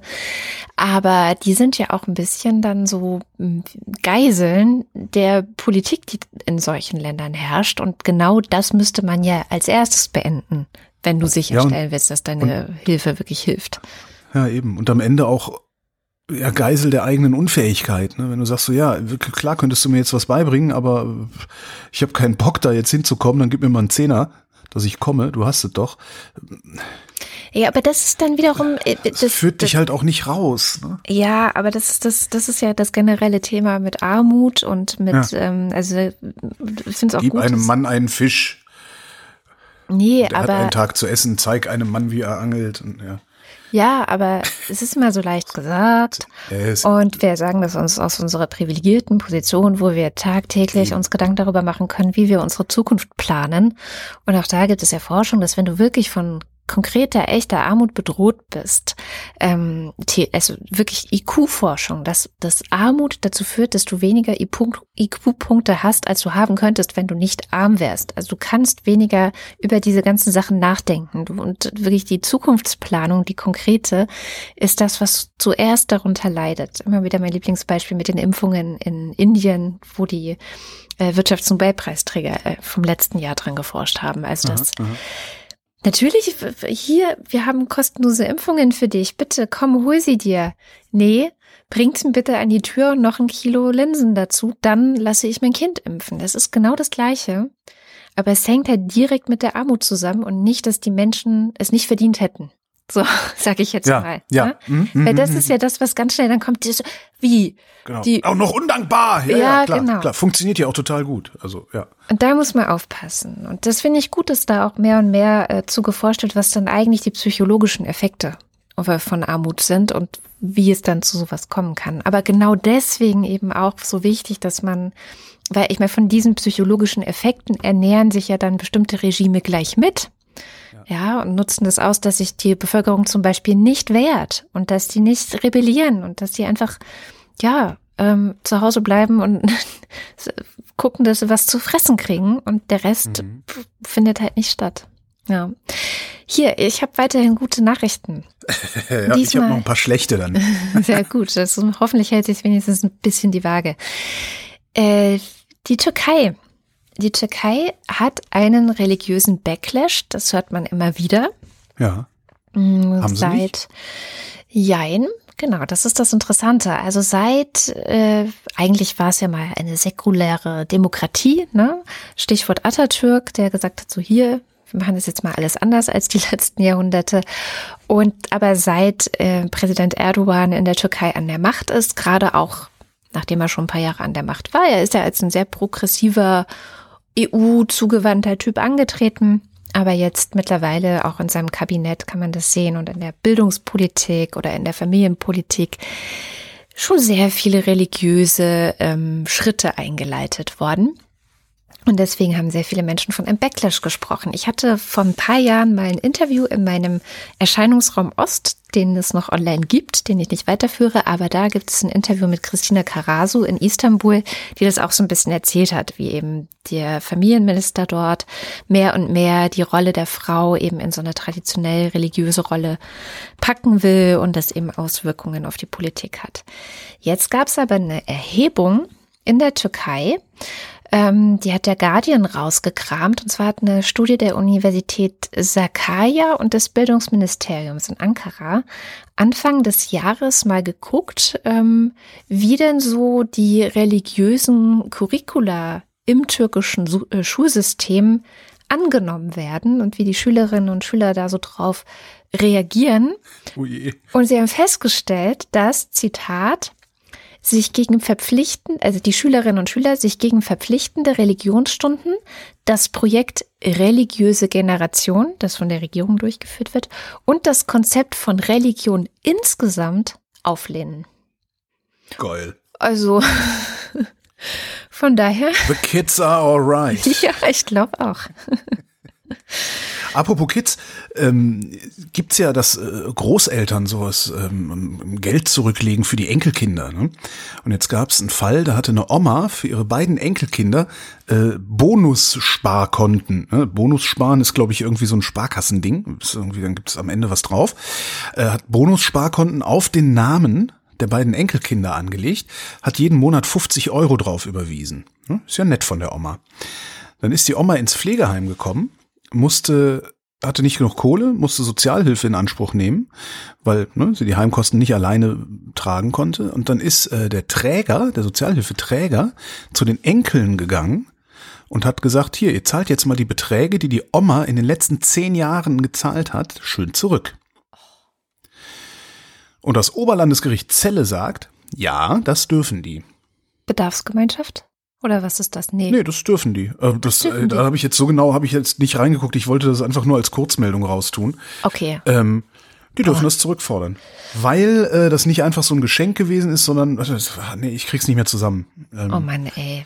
Ja, aber ist halt einfach, ne, wenn, das heißt, wenn, wenn jetzt irgendwie deine Eltern beispielsweise sagen, so hier, wir haben für die Kinder hier so, da tun wir jeden Monat 50 Euro hin, ähm, wäre es vielleicht schlau, mal mit einem Experten einer Fachfrau, keine Ahnung, darüber zu reden, äh, wie man das in einer solchen Weise gestalten könnte, dass die Kinder das nicht in zehn Jahren alles wieder zurückzahlen müssen, wenn zufälligerweise da irgendwo mal ähm, sowas passiert. Oh Mann. Ähm, Super, ne? Damit die Enkel einen Führerschein machen können. Na gut, dann geht ihr halt zu Fuß, ihr Blagen. Wechselbelger. Schnell mit einer guten Nachricht kontern.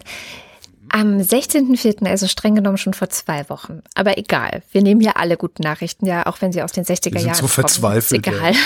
Ja. äh, ging in Schweden das letzte Kohlekraftwerk vom Netz. Mhm. Und das ist jetzt eigentlich. Stattdessen Atomkraftwerk. Ja, nee. Ähm, das, das Bemerkenswerte daran ist, dass es zwei Jahre früher als geplant vom Netz gegangen ist. Uh -huh.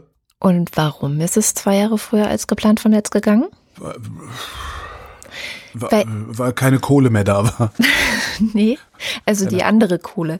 Weil mhm. nämlich in Schweden wurden die Steuervorschriften so geändert, dass ähm, die fossilen Brennstoffe stärker besteuert wurden und damit war ah. es für ah. die Betreiberfirma der Kohlekraftwerke nicht mehr lukrativ, die Kraftwerke weiter zu betreiben. Nochmal zu mitschreiben. Der Staat hat die Rahmenbedingungen so geändert, dass mhm. ein Betreiben der Kohlekraftwerke für die Firma unrentabel wurde, weil der Staat das so wollte. Ja, kann man Also die machen. Politik wollte das. Ja, ja, sicher. Und es äh, hat auch in anderen Ländern schon geklappt. Also Österreich war kurz vor Schweden ähm, schon kohlefrei. Belgien ist es auch schon. Sechs weitere Länder werden bis 2025 folgen, darunter Frankreich, die Slowakei, Portugal, Großbritannien und Irland und Italien. Ja. Die restlichen Nachzügler kommen dann bis 2030, also die Europäer.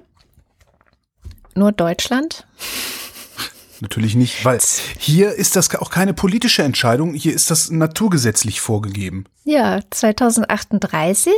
Und es tut mir jetzt auch so ein bisschen leid, dass die gute Nachricht so eine scheiß Wendung genommen hat. Ähm, dafür können sich dann alle bei der Kohle-Lobby bedanken. Kann ich aber auch. Ja? Wir erinnern uns alle an den BER, den Hauptstadtflughafen. Der kann eröffnet werden. What? Der Landkreis Dahme-Spreewald, wo der Flughafen steht, hat eine Betriebsgenehmigung erteilt. Das Ding darf eröffnet werden und das wird dann auch eröffnet werden. Jetzt sagen wir alle Hurra! Wenn er dann eröffnet worden ist, ist er sofort pleite. so. Ja. Die haben nämlich, kurz gesagt, einen Flughafen gebaut und dafür Geld für zwei Flughäfen ausgegeben. Wow. Haben aber, sobald das Ding in Betrieb geht, nur noch die Einnahmen von einem Flughafen. Wenn überhaupt. Das hat über, irgendwie über die Jahre jetzt niemand so richtig interessiert. Dann ging es nur darum, so, oh, fertig werden, egal, komm, einfach mach mal. Ne, ne. Und jetzt haben sie ein paar Wirtschaftsprüfer mal dran gesetzt, die haben alle möglichen Daten zusammengeklaubt und die haben gesagt, das Ding muss saniert werden und zwar schnell und umfangreich. Ansonsten Insolvenz, Überschuldung. Bis 2023 fehlen 1,5 Milliarden Euro aus dem laufenden Betrieb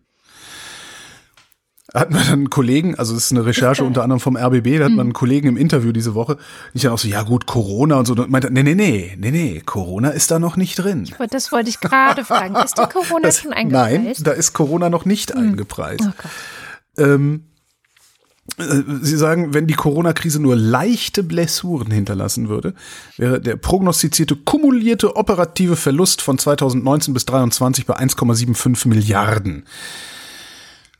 Ja, und dann fordern sie halt oder sagen halt, naja, jetzt müsst ihr mal mit einem Sanierungskonzept um die Ecke kommen und dazu müsst ihr erstmal feststellen, wie viel ist dieser Flughafen denn eigentlich wert? Ne? Also für wie viel könnte man den verkaufen, wenn man ihn verkaufen wollte, was man früher oder später muss? Das war jetzt meine Interpretation der Sache. Ich kaufe den dann für einen Euro.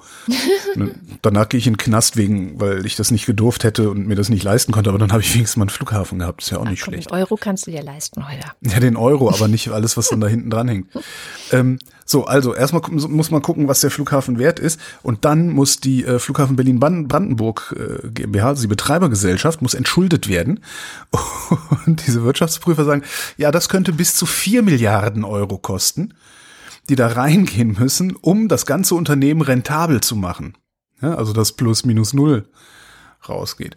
Ähm, das heißt, am Ende, wir haben jetzt ungefähr fünfeinhalb Milliarden für diesen Schwachsinn bezahlt. Am Ende werden wir zehn Milliarden für diesen Flughafen bezahlt haben, damit er eine schwarze Null schreibt. Super, ne? Und was man bei dieser ganzen Sache, also ich amüsiere mich schon ein bisschen drüber, natürlich wird es auch mein Geld kosten, weil ich zahle Grundsteuer in Berlin und das werden sie als Erste erhöhen. Aber man darf nie vergessen, das Bundesverkehrsministerium ist genauso an dieser Katastrophe beteiligt. Ja, der Bund tut ja immer so, als wäre das so ein Problem. Das sind diese, diese komischen Berliner Pleitegeier da, diese, diese hipster, arm, aber sexy Hüttenstadt hier, äh, die haben das alles verkackt. Nein, nein, nein, nein, nein. Das hat der Bund genauso mit verkackt. Ja, das Bundesverkehrsministerium, die CSU, hat das mitverkackt über all die Jahre. Die hätte genauso die Reißleine ziehen können, wie alle anderen auch das hätten machen können. Nie vergessen. Von Brandenburg hört man zum Beispiel auch nie was. Ne? Das ist immer nur so ein Berliner Problem. Ne? So, ja, die Berliner, ey, alles machen sie falsch. Nee. Ja, Doch, vieles. Auch. Aber, aber nicht, äh, nicht alleine. Wir machen alles genau. falsch, aber das genau. nicht alleine. Ich finde das immer so schön so, ja, der Bund hat sie, hätte sich das Bundesverkehrsministerium nicht so sehr darum gekümmert, möglichst viel Kohle nach Bayern umzuleiten, anstatt an alle Bundesländer zu gehen, hätten sie vielleicht noch ein bisschen Zeit gehabt, drüber nachzudenken, diesem Schwachsinnsflughafen, die Reißleine. Naja. Jetzt wird Tegel ja dann auch zugemacht. Eben, das wollte ich gerade sagen. Ich meine, an Tegel sieht man doch, wie rentabel so ein Flughafen gerade ist, oder? Ich meine, die betteln darum, dass sie zumachen können. Ja. Ne, davor war er aber rentabel. Ne? Ja, davor, aber. Und der wird mir fehlen. Also falls ich irgendwann noch mal fliegen sollte, ich weiß ja nicht, äh, wird mir Tegel sehr fehlen, weil das war ähm, strukturell der beste Flughafen, den ich je in meinem Leben betreten habe. Du bist halt wirklich aus dem Bus ausgestiegen, 100 Meter gelaufen, warst im Flugzeug. Also mehr willst du ja gar nicht. Und diese ganzen anderen Dinge und der BER, ich war noch nicht da selber, aber das ist am Ende auch wieder so eine Shopping Mall mit Flugbetrieb, wo du dann äh, wie in Frankfurt irgendwie eine halbe Stunde laufen musst, äh, um zu deinem Flugzeug zu kommen und so. Und das braucht ja nur auch keiner. Nee, das stimmt. Hier, letzte gute Nachricht. Gucken, habe ich noch was Mieses hier? Schauen wir mal. Das Insektensterben ja. Ist keine gute Nachricht, aber schon ziemlich lange ein Thema. Und ähm, da wird ja immer diskutiert, was ist der genaue Umfang, was ist die genaue Ursache. Es wird sehr viel geforscht. Und jetzt gibt es neue Forschungsergebnisse der Universitäten Göttingen und Kiel, die Zu eine viele Vögel. Lösung gezeigt haben. Nein, die Vögel sind nicht schuld. Es sind schon die Menschen. Ähm, denn was ja, was ja, was ja ganz oft passiert und was auch als eine Ursache für das Insektensterben gilt, sind die sogenannten Monokulturen. Also das kennt man wenn man so durch Deutschland fährt, egal mit welchem Gefährt. Die riesigen Rapsfelder zum Beispiel, ja. Ellenweite gelbe Felder. Ähm, die findet man, glaube ich, sogar fast überall in Deutschland. Und da steht dann halt wirklich nur Raps und das gleiche gibt es dann noch mal mit Getreide, äh, ja, mit Mais und so weiter. Wäre ja alles kein Problem, wenn am Rande dieser Felder dann noch die alten Feldreine noch stünden mit den, den Mischkonsum hier, Blumen. Mischkonsumblumen. Naja, ähm, jetzt, weil natürlich man will ja auch jede Fläche ausnutzen und so weiter. Jetzt haben die Wissenschaftler mal was anderes probiert und haben gesagt, okay, ähm, wenn schon Monokultur, aber dann in Streifen. Also das ja. musst du dir jetzt so vorstellen, dass sozusagen es gibt dann einen Streifen mit Raps und dann einen Streifen mit Weizen, dann wieder einen Streifen mit Raps und einen Streifen mit Weizen. Wie so ein, also ich verlinke einen Artikel, da ist ein Bild dazu und das sieht so aus, als hätte man im Boden ein Streifenshirt angezogen. Sehr hübsch mhm. auch. Also ich wollte gerade sagen, das ist ja was für dich, so Ringelsocken. Ja, genau, das, ich finde das ganz schick. Und ähm, der Clou ist, also die haben das letztes Jahr gemacht mit, die Stichprobe ist noch nicht so riesig groß, sie haben das gemacht mit drei Landwirten. Und der Clou ist, dass sie dann feststellen konnten, dass insgesamt mehr als 50 Prozent mehr Insektenarten festgestellt werden konnten. Oh, nur das ist ja cool. weil man das in Streifen angepflanzt hat. Moment, Also die- 50 Prozent mehr Arten oder auch tatsächlich äh, 50 Prozent mehr Masse?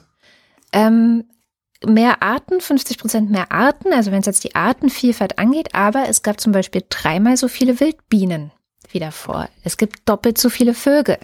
Ähm, es gibt, und, und das ist das Beste eigentlich, dass die Forscher sagen, naja, also im Gegensatz zum zum Beispiel, was ja viele fordern, so jetzt so alle sollen Ökolandwirte werden, meinetwegen sollten sie das auch werden, aber der, der, die Umstellung darauf geht viel, viel schneller. Weil du kannst letztendlich die gleichen Flächen nutzen, du musst nur anders ähm, anpflanzen, sozusagen. Und ähm, du kannst es auch so anpflanzen, dass du weiter mit dem Trecker da langfahren kannst, heißt so ein bisschen zickzack. Ja. Und Das heißt aber, du darfst nicht nur Rapsbauer sein, sondern musst halt Raps und Rübe, ne? Raps und Weizen haben die jetzt Raps und gemacht, Rübe. Raps und was weiß ich. Also ja, also man muss schon mindestens zwei verschiedene Arten dahinstellen, genau. Also zwei verschiedene Anbaudinger, Anbaupflanzen. Das stimmt, aber eben der Effekt für die Artenvielfalt ist relativ groß. Und jetzt ähm, wollen sie 2020, haben sich schon zwölf Landwirte bereit erklärt, an dem Ganzen mitzumachen, sodass sozusagen die Zahlen vielleicht noch besser verifiziert werden könnten. Und ich dachte, das ist doch vielleicht, weil wir haben ja einige Landwirte auch bei uns in der Hörerschaft. Vielleicht kann man da ja mal sowas wie so ein Spread the Word machen. Also weiß ja nicht, ob das jetzt immer notwendigerweise gleich von Wissenschaftlern mit begleitet werden muss, dass man das so macht, sondern vielleicht kann man das ja auch einfach so so machen oder da mal anfragen, hey, wie geht es genau, wie funktioniert, worauf muss ich achten? Also wäre ja schön, wenn wir da ein bisschen was tun könnten für die Insekten. Na, mich würde mal interessieren, wie viel mehr Aufwand das für den einzelnen Landwirt bedeutet. Ähm, also ich habe null Ahnung von Landwirtschaft, ne? aber ich könnte mir vorstellen, dass man, äh, dass, dass eine Maschine, die Raps äh, auf dem Feld in irgendeiner Weise verarbeitet, eine andere Maschine ist, als die, die Weizen in irgendeiner Weise verarbeitet oder bearbeitet. Und dass, wenn du jetzt immer 50-50 hast, dass du dann insgesamt ineffizienter wirst und äh, mehr Zeit oder Kosten. Ich, äh, keine Klar, Ahnung. Also ja. mag ja mal hier, Landwirtschaft, ihr hört das doch. Äh, Lasst mal Kommentare da, fände ich interessant. Genau. Aber Also ob das so einfach geht, das wüsste ich gerne. Also weil es klang klingt jetzt halt einfach. jedenfalls. Es klang schön Was- einfach, ja. Was richtig einfach geht übrigens, ist Bußgelder im Straßenverkehr zu vermeiden. Da muss man nämlich nichts anderes machen. Ja, der Postillon hat ja mal äh, gemeldet, Autofahrer, ähm, Autofahrer erkennt geheimen Zahlentrick, um Bußgelder zu vermeiden. Ja. Er fährt einfach nur noch so schnell, wie das, was auf diesen komischen Schildern steht, die am Straßenrand stehen. Ähm, es gibt neue Verkehrsregeln. Äh, wer jetzt auf dem Schutzstreifen, das sind diese gestrichelten Fahrradstreifen, wer auf dem Schutzstreifen hält, halten, ja, parken und halten ist ein Unterschied, halten bis drei Minuten B und entladen. Wer auf dem Schutzstreifen hält, zahlt 100 Euro Strafe und einen Punkt in Flensburg. Yay! Das heißt, du darfst da auch nicht mal mehr für drei Minuten stehen, sondern such dir ein Ausweichding oder stell dich halt auf die Straße, wo dein Auto hingehört. Finde ich total super. Das Problem wird natürlich sein, dass die Polizei sich mal wieder ständig weigert, das durchzusetzen und so. Aber da kommen wir wahrscheinlich dann auch noch hin. Wir haben ja so schöne äh, Apps wie zum Beispiel den Wegeheld, wo dann Autofahrer immer sagen, das seien Denunzianten-Apps. Nö, W was ist das Eigentlich für eine App? Äh, Wegeheld, kennst du nicht? ah, ja, nee, kenne ich kannst doch du, gar nicht. kannst du, kannst du Ich ja halbautomatisiert, kannst, du kannst du mit halbautomatisiert äh, solche Sachen zur Anzeige bringen. Geil. Ähm, und inklusive Dokumentationsfoto und sowas. Das heißt dann immer, das sei Denunzierung und, und so. Hm. Was halt nicht stimmt, denn wenn ich jemanden denunziere, dann mache ich das zu meinem persönlichen Vorteil. Ähm, und äh, wenn ich jemanden anzeige, weil er Fahrradfahrer gefährdet, mache ich das auch zu meinem Vorteil, aber vor allen Dingen zum Vorteil des gesamten Radverkehrs. Ja. Und der ist mir mehr wert als ein Autofahrer, der zu faul ist, mal fünf, fünf Meter weiter zu laufen. Habe ich direkt mal geladen, die App. oh, In so. Ortschaften ja, darfst du jetzt nicht mehr schneller als 50 fahren, das darf man sowieso nicht. Ich das machen, ja, in den 30er-Zonen darfst du auch nicht schneller als 30 fahren, das machen aber trotzdem alle. Das Schöne ist jetzt, ab 21 Kilometer mehr, 80 Euro, ein Punkt, ein Monat Fahrverbot. Wow. Ich bin nicht sicher, ob es bis zu zählt. Ich hoffe, dass das Regel, dass das dann die Regelstrafe ist. 80 Euro, ein Punkt, ein Monat. Weil nämlich, also ich wohne ja in der 30er-Zone. Mhm. Ähm, was heißt in der 30er-Zone? In so einem 30er auch. Tempo 30-Gebiet. Mhm. Und wenn ich hier äh, irgendwie mal mit meinem Auto fahre oder mit einem dieser Klickautos durch die Gegend fahre und mich einfach nur dran halte, weil ich fahre auch gerne 30, wenn irgendwo 30 ist, weil das ist so schön entspannt. Man kann auch Ja. so ein bisschen gucken und so. Ja. Wenn ich 30 fahre, habe ich irgendwann eine riesige Schlange hinter mir. Ähm, oder irgendeinen aggressiven, äh, der Huper. viel zu dicht auffährt, weil ich, nee, hupen trauen sie sich nicht, weil sie wissen ja, dass sie im Unrecht sind. Ach so. Ja, also das, das ist schon, ist jetzt nicht so, dass irgendwie. Hatte ich auch schon. Ja, das hatte ich tatsächlich nicht. ähm, und wenn ich halt nicht mit dem Auto fahre, sondern einfach hier mal zu Fuß unterwegs bin, ich, ich sehe halt, wie insbesondere die größeren Achsen, die hier durch meine Siedlung führen, die dann auch dazu benutzt werden, Hauptstraßen zu umgehen und so, wie die wieder einfach mal blöd 50 gefahren wird und wer 50 fährt, der fährt auch 60. Weil ist ja alles egal. 10 Kilometer schnell macht ja nix. Ja? Ich habe sogar mal irgendwann, das ist, ist ein, ein, eine, eine der dümmsten Erklärungen aller Zeiten auf mich eingeschlagen. Äh, ja, äh, dass die Leute alle 60 fahren, davon geht die Politik sowieso aus, darum haben sie 50 überall hingeschrieben, damit die Leute 60 fahren. Mhm. Ich dachte, okay, na, nein. Okay. ist halt, Ja. ja, ist halt Stuss. Aber ähm, was ich halt super finde, ist, dass du ähm, es, ich, ich glaube jedem, dass er irgendwie mal gepennt hat und nicht gesehen hat, dass er gerade auf eine 30, über eine 30er-Schild gefahren ist. Ich habe hier so eine Straße bei mir um die Ecke, die Bölke-Straße bei mir. Die ist, ich würde mal sagen, zu 50 Prozent 30, zu 50 Prozent 50. Äh, Leider nicht halbe halbe, sondern in so 10 Prozent Stückelungen. Oh. Weil dann ist mal irgendwo eine Schule, dann ist mal irgendwo was anderes, dann ist man wieder so, weißt du, dann ist man nur nachts 30 und so. Und ich billige jedem zu, der das irgendwie übersehen hat oder verpennt hat. Ist mir auch schon passiert, habe ich auch schon für bezahlt. Ja? Aber eben einmal nur. Ja? Seitdem achte ich auf diese Schilder.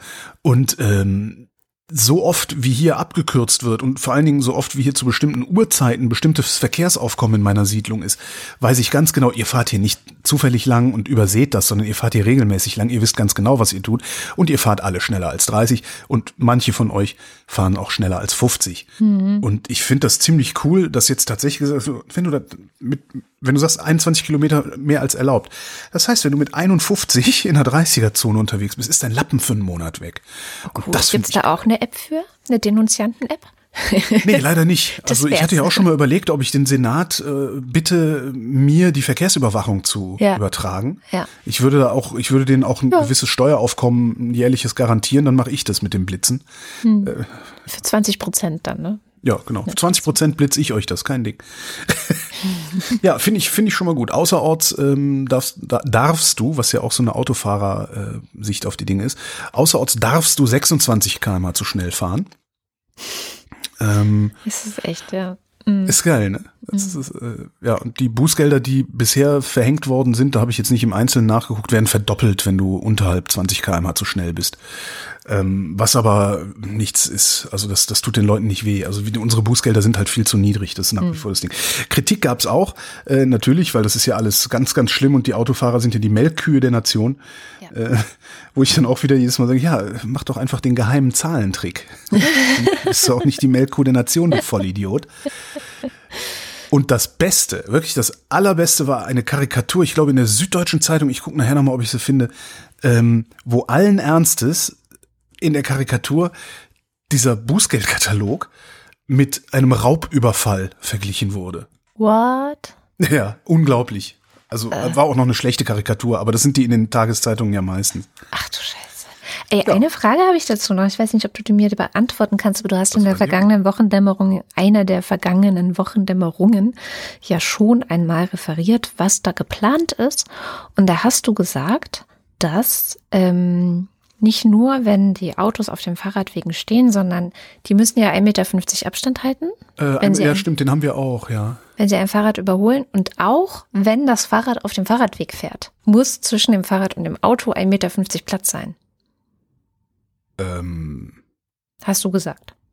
nee. Nee? Nee, äh, d- auf dem Fahrradweg mit Sicherheit nicht. Also wenn dann, wenn dann meinte ich damit die ähm, ja, Schutzstreifen halt, also diese aufgemalten Radwege. Ja, die Ja, aufgemalten ja, Radwege. ja, ja, das, das ist, Genau. ja, ja, sicher, sicher. Nur weil da jetzt so ein durchgezogener Streifen ist, heißt das nicht, dass du 10 Zentimeter ran darfst. Ja, Ja, das passiert ja oft genug.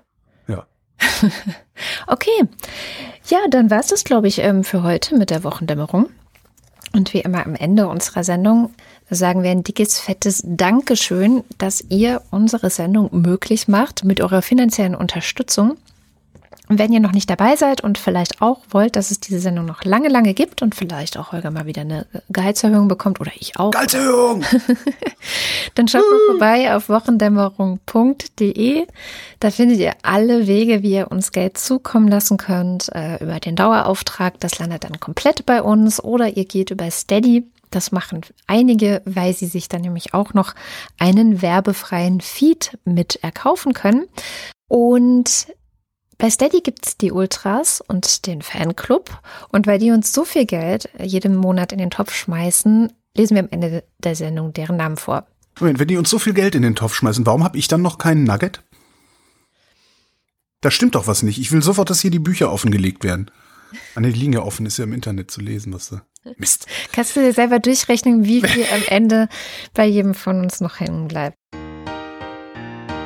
Dünns 1. Alexander Bonsack, Marc Bremer. Hans Damhorst, Grund- und Boden, Naturschätze und Produktionsmittel können zum Zwecke der Vergesellschaftung durch ein Gesetz das Art und Ausmaß der Entschädigung regelt, in Gemeineigentum oder in andere Formen der Gemeinwirtschaft überführt werden. Oliver Delpi, Jan Denecke, Mathis Derjung, Markus Dietz, Generaldilettant, Roger Eberling, Christopher Etzel, Andreas Freund, Erik Fröhlich. Katharina Hüll, Um es mit Josef Beuys zu sagen, ja, ja, ja, ja, ja, ja, nee, nee, nee, nee, nee, nee, ja, ja, ja, ja, ja, ja, nee, nee. Ich mach das falsch, ne? Willst du vielleicht? mal? Ja, ja, ja, ja.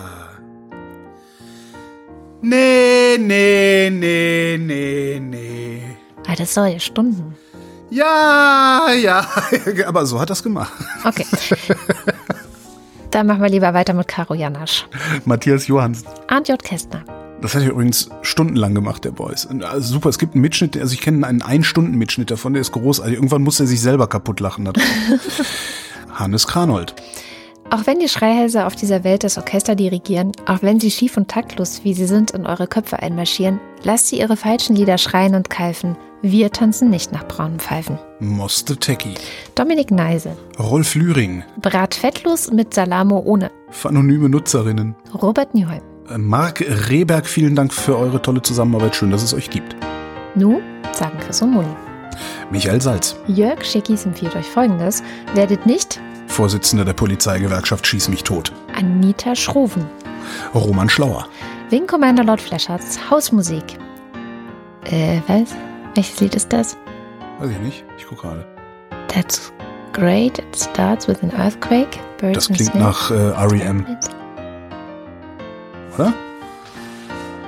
Willst du jetzt die richtige Melodie singen oder Ja, wollte ich eigentlich, aber stimmt, es ist R.E.M. Aber ich krieg, ich krieg die gerade nicht hin. That's great. It starts with an earthquake, birds and snakes and airplanes and Lenny Bruce is not afraid. Joachim Urlas, Hat keine Termine und leicht einsetzen. Prost. der hat's gut. Im Gegensatz zu Jens Viewig.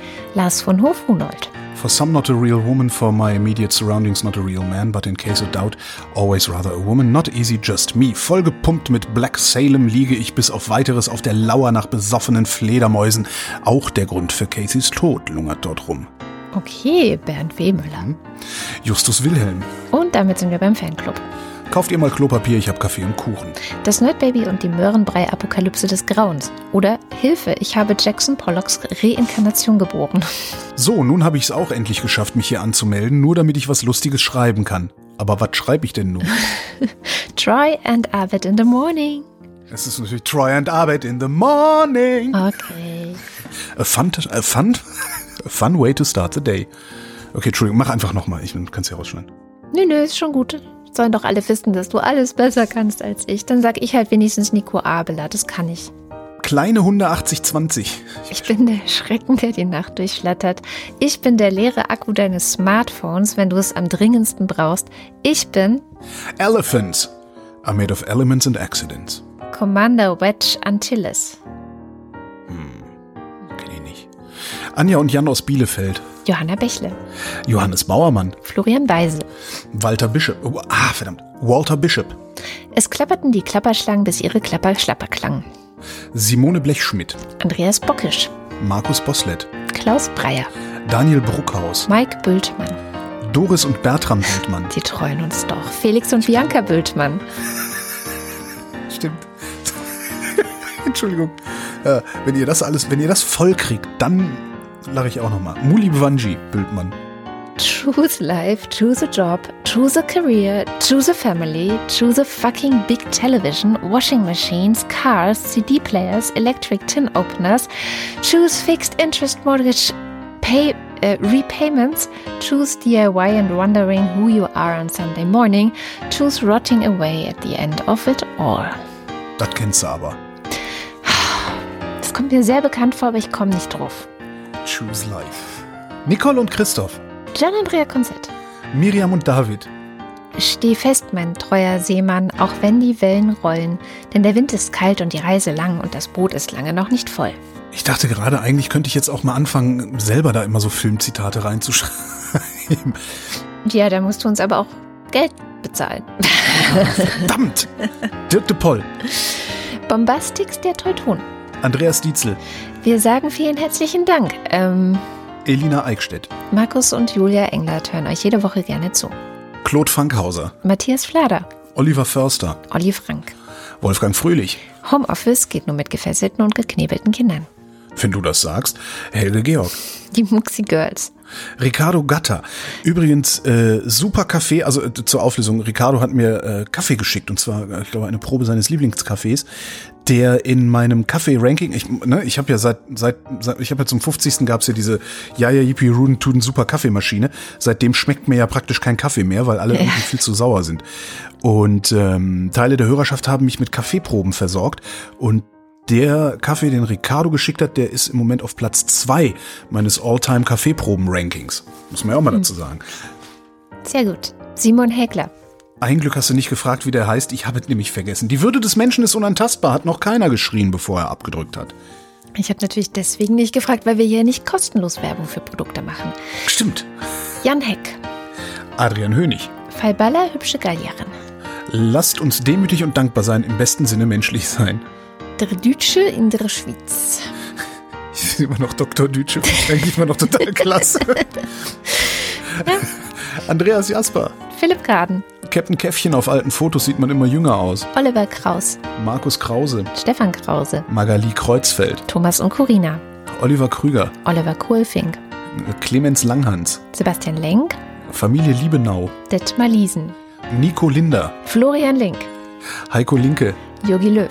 Sabine Lorenz. Ines und Mike Lüders. René Ludwig. Haus 1. Wir machen Macho und Mäuschen. Martin Meschke. Robert Meyer.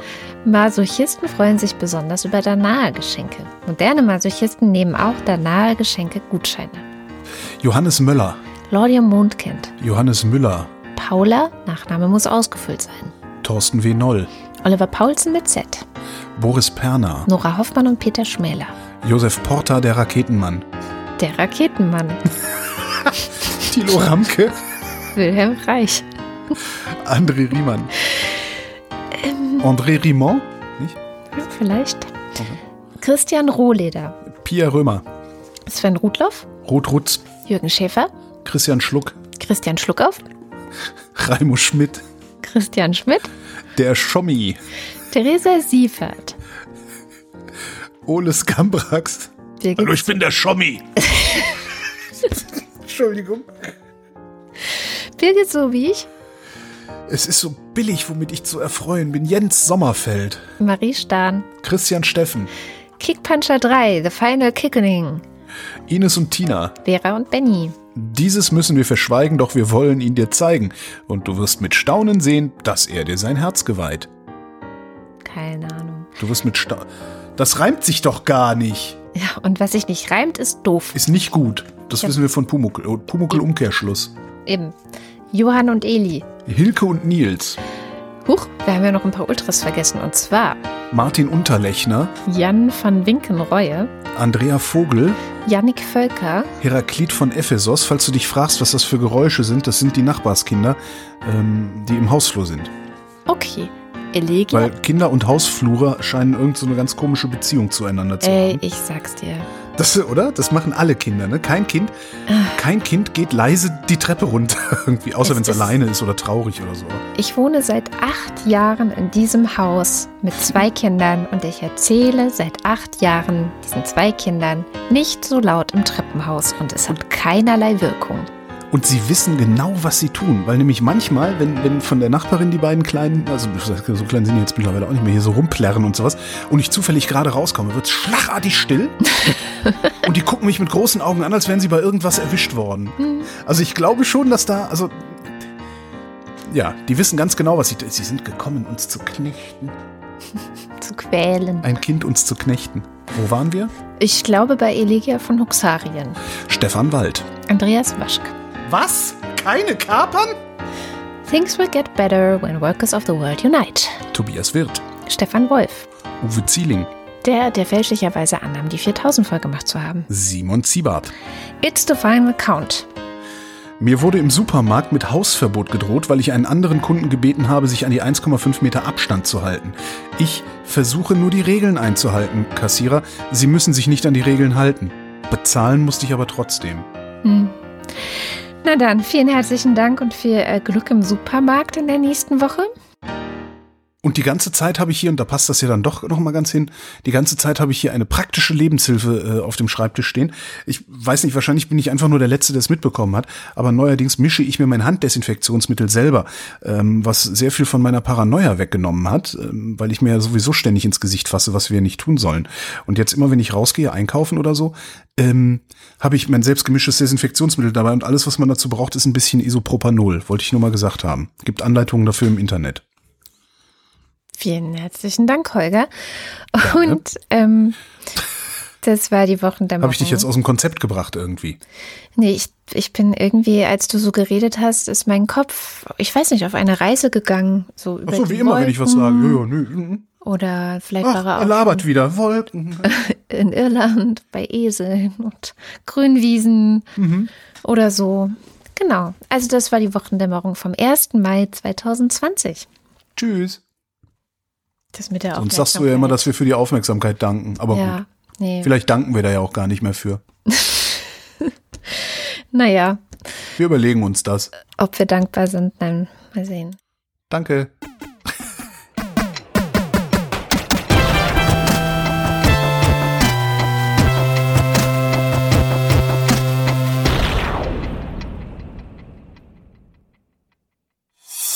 Eine Produktion von Haus 1.